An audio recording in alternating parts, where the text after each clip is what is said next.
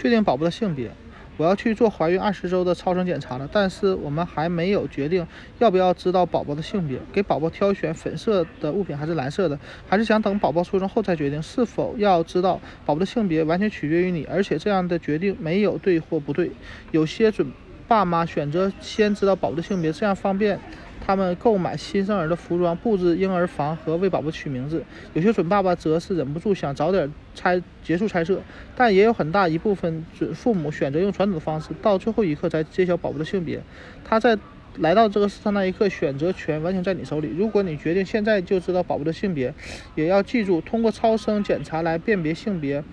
并不总是绝对准确。它不同于通过染色体。分析的羊膜穿刺，个别情况下超声检查会出现误差。有些家长通过超声检查得知到宝宝是个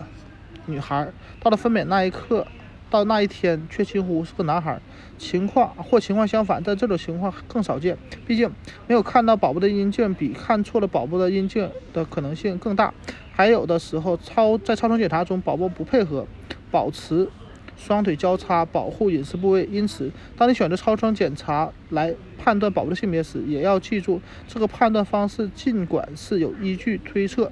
但只是一种推测。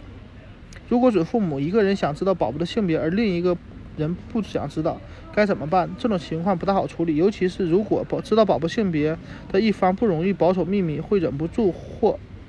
啊会忍不住暗示或告诉亲朋好友，但你也可以做到，当决定宝宝性。宝宝的性别后，你还有一个选择，要不要告诉大家这个消息，以及在什么时候告诉大家。有些准父母选择尽量保密，有些啊，而有些人选择直播检查结果，及时告诉大家。还有些准父母则喜欢把这个题，把这个重大的时刻留在最精彩的时候，他们会举办宝宝性别揭秘派对 party，和亲朋好友一起庆祝。